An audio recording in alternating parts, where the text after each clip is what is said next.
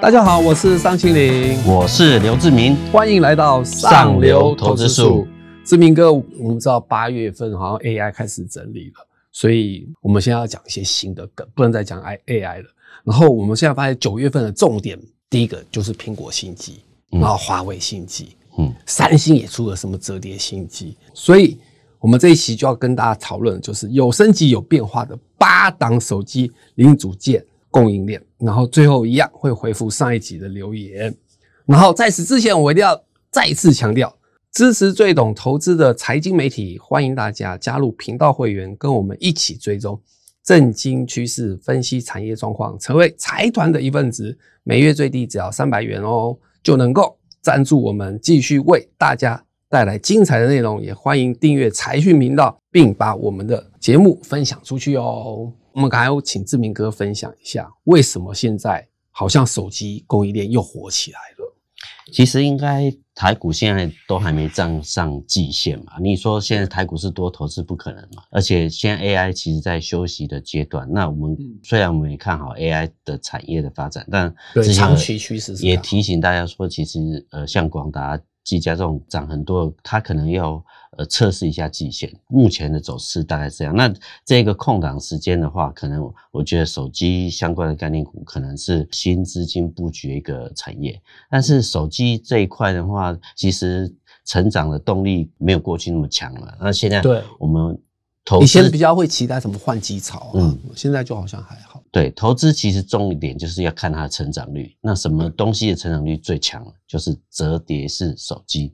那其实你可以看到现在很多，呃，韩剧里面的年轻的妹妹，对，他们不喜欢那个大大的那个手手机，他们现在就折，像韩国手机折起来就像化妆品的盒子这么大小。对对对。然后我也常看那个韩剧里面都是用折叠的。我这个动作，折叠 所以 这次就流行。那很多商业人士，你说你去买 iPhone 什么十四、十五，嗯，它变化外形变化不大嘛，但是你折叠机打开起来，哎，就是蛮炫，至少你是赶上流行的尖端所以这部分。其实对台湾的产业其实也有帮助，就是原因是其实像根据 IDG 的预估嘛，哈，二零二三年折叠机的出货量已经超过两千万只，别小看这两千万只，它是成长五成。有什么产业可以在这个时间点可以成长五成？所以这高成长的产业就是我们要特别注意的。那其实这些手机最大的关键的零组件就是折叠的硬曲，对对对，对，轴轴承嘛，哈。比如说，三星也有很折叠手机的出货，Google 也有希望出折叠手机。那另外还有著名的这个分析师郭明奇，他有强调，苹果可能会发展这个折叠的 iPad 啦。所以说，这个产业可能在不只是手手机上的变化，甚至是平板上的变化，也是值得我们去注意的。对，然后我大概讲一下，就是苹果每年都出新机嘛，但是其实变化不多。再加上这这两年。因为库存实在太多，所以在手机部分就是不断在清库存。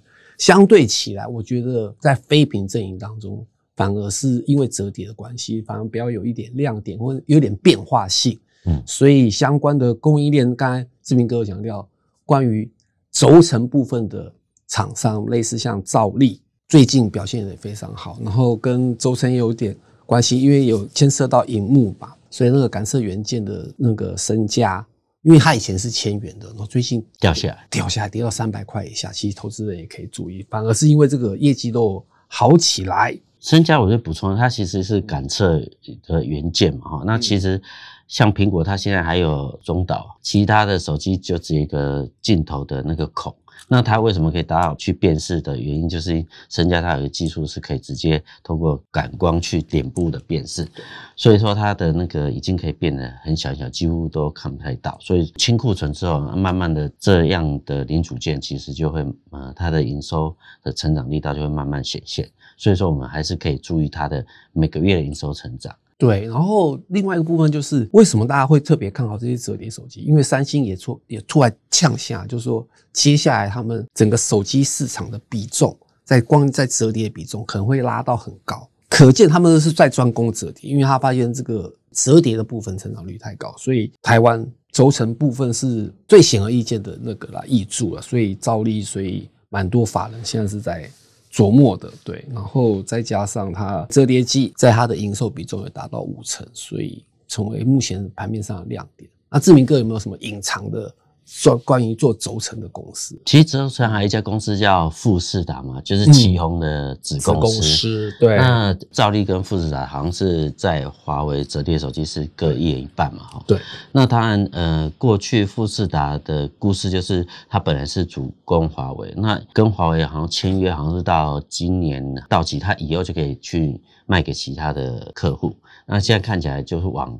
比如说三星啊，往苹果的平板这方面去设计，对，所以说看起来它的技术其实是还不错。那当时在有梦想的时候，是股价我记得是从八十块涨到四百多，然后又跌下来，现在一两百块。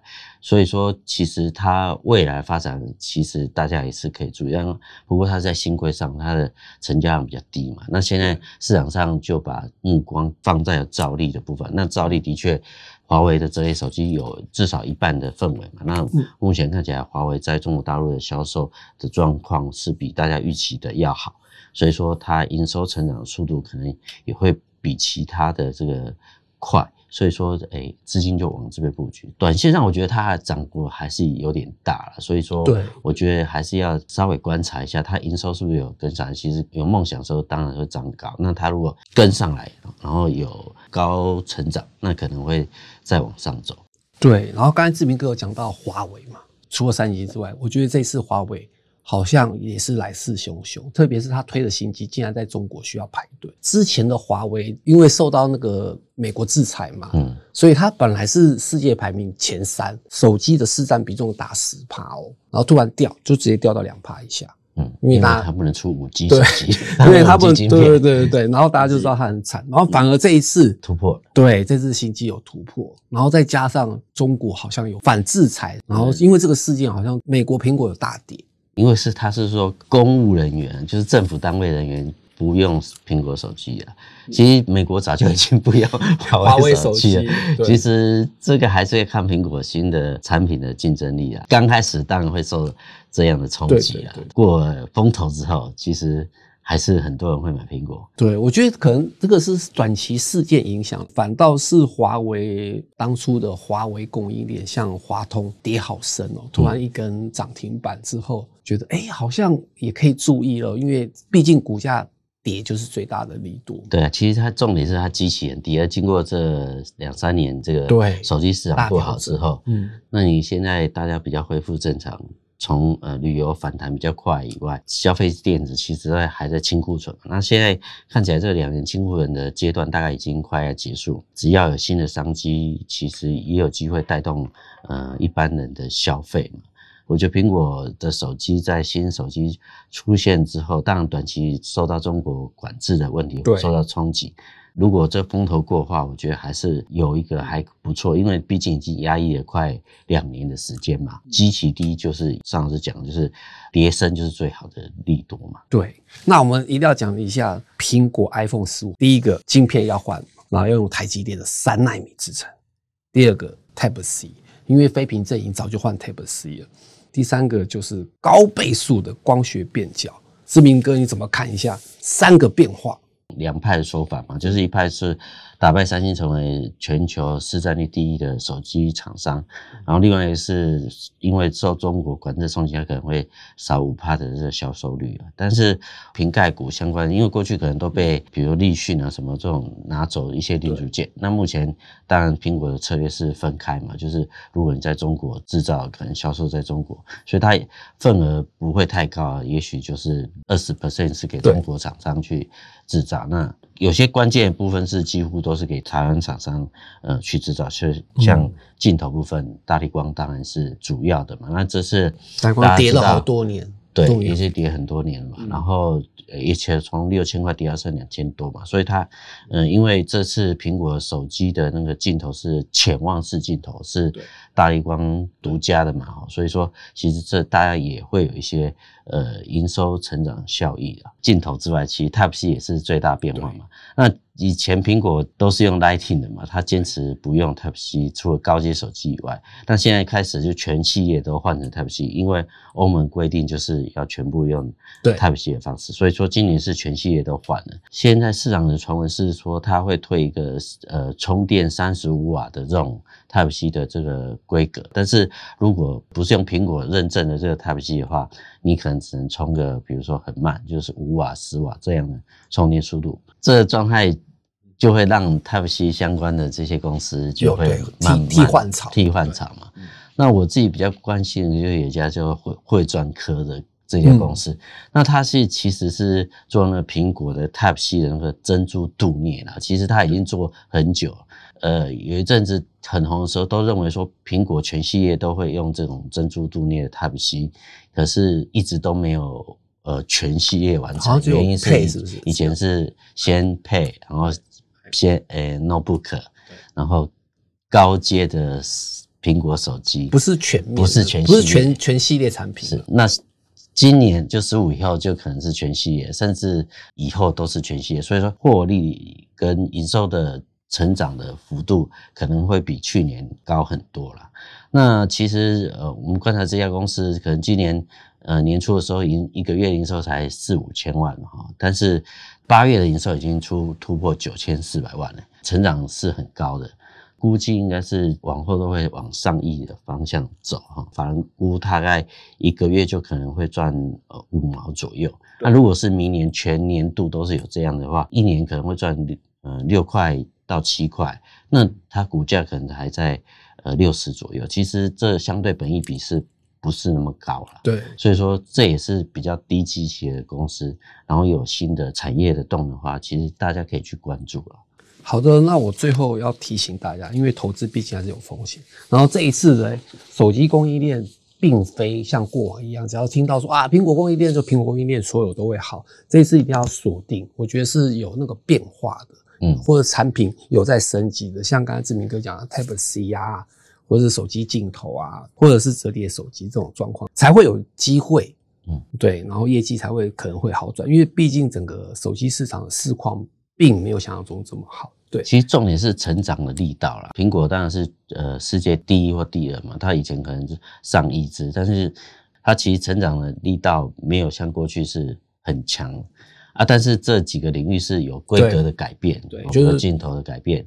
Type C 的改变，那个成长的力道就会强，所以说要选择那种成长力道的强的零组件。那像折叠相关硬曲的这也是这样，它成长力道是五成，然后这里面又是一个关键零组件的成长，那这个就会吸引这个法人的资金往这方面去布局，那它股价的成长力道也会比其他公司要好。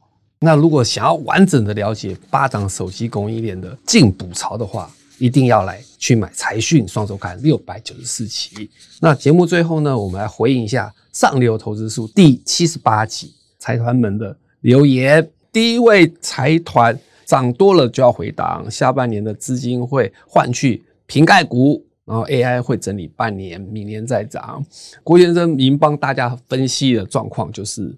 可能接下来就是苹果供应链会好，对。阿志明哥，你是怎么看这样？我觉得他的观察是的确有这个方向，但是我觉得 AI 可能不会整理到半年，可能这已差不多三个月左右了。因为我们现在听到产业讯息是，第一波是大家去抢那个辉达晶片嘛，对。然后抢完以后，你要拿去设计啊，然后去制，因为它是完全新规格嘛，然后去设计制造啊，大家就把还没量这些供应链都都弄好，然后先测试。测试完以后才会大量生产嘛？那如果测试这个都还没完成，你大量生产，你是万一出错了，你怎么办？嗯，所以说现在其实已经大家都已经把饼都分好了，现在就是测试，然后准备要大量量产的时候。那其实测试，我觉得三个月大概就测试完，然后大量量产可能是当然是明年才会大量量产嘛。那其实股市的反应一定是比这个产业要快个一季左右了，所以说当然我觉得产业有可能是半年去整理，但是股市的反应会比较快，所以说我觉得测试季线然后打底的状态下，呃，明年甚至今年年底的时候就有机会在另外一波真正量产。所以说，我觉得当然这一波 AI 涨很多，大家觉得好像 AI 才是呃全世界嘛。但是当然冷静一下，筹码沉淀，其实对整个产业是好的啦。所以说，大家也不要悲观。之前我们也常常提醒听众，就是说不要在这时候去特别去讲 AI，等它测试月线之下，然后季线之上。那其实我觉得方向应应该是这样，是没有什么大的问题啊。对，因为毕竟 AI 涨，短期间涨的涨太多，然后筹码会有点凌乱，然后现在目前进入了一个大调整期。好的，那我们财团二号菲比小姐说，重电相关的动物园在美国也有接到订单，是因为其实东元以前有并过那个西门子的一个单位，它在美国是有工厂的，所以说它的确也会接到。美国相关的订单但是，嗯，因为它是比较牛皮股啊，就是要回档找，比如说类似一个支撑价位再去布局才是比较好的。去抢那个大量区的部分，其实很很容易短线受伤。对，我觉得他可能是想要问说，为什么华晨涨那么多，中心店涨那么多，好像动员看起来没有这么多。因为华晨比较是大系统的一些那个，然后它的工厂也在台中港嘛，所以说它在台湾制造，它可以直接船运就运到美国。但是东元大部分台湾为主，然后美国可能量比较少。我印象中他们现在是投资越南部分，可是目前越南的经济状况没有大家想象中好，是原因因为它现在好像有些政治上的一些改变嘛。不过你目前看拜登。参加集团体之后，又跑去越南嘛，所以说看起来美国还是会也支持越南的方向去走。所以说，我觉得东元那它也是重电股，台电要投资呃五千多亿的那个电网更新的那个，它也会受惠。在美国的那个可能赛事就没那么多啊，所以说它相对会比较慢一点。没错，好的，那大家看完了，别忘了留言给我们。那我们今天就聊到这里。对内容有兴趣的朋友，也欢迎购买我们财讯双周刊六百九十期上流投资术。我们下次见，拜拜，拜拜。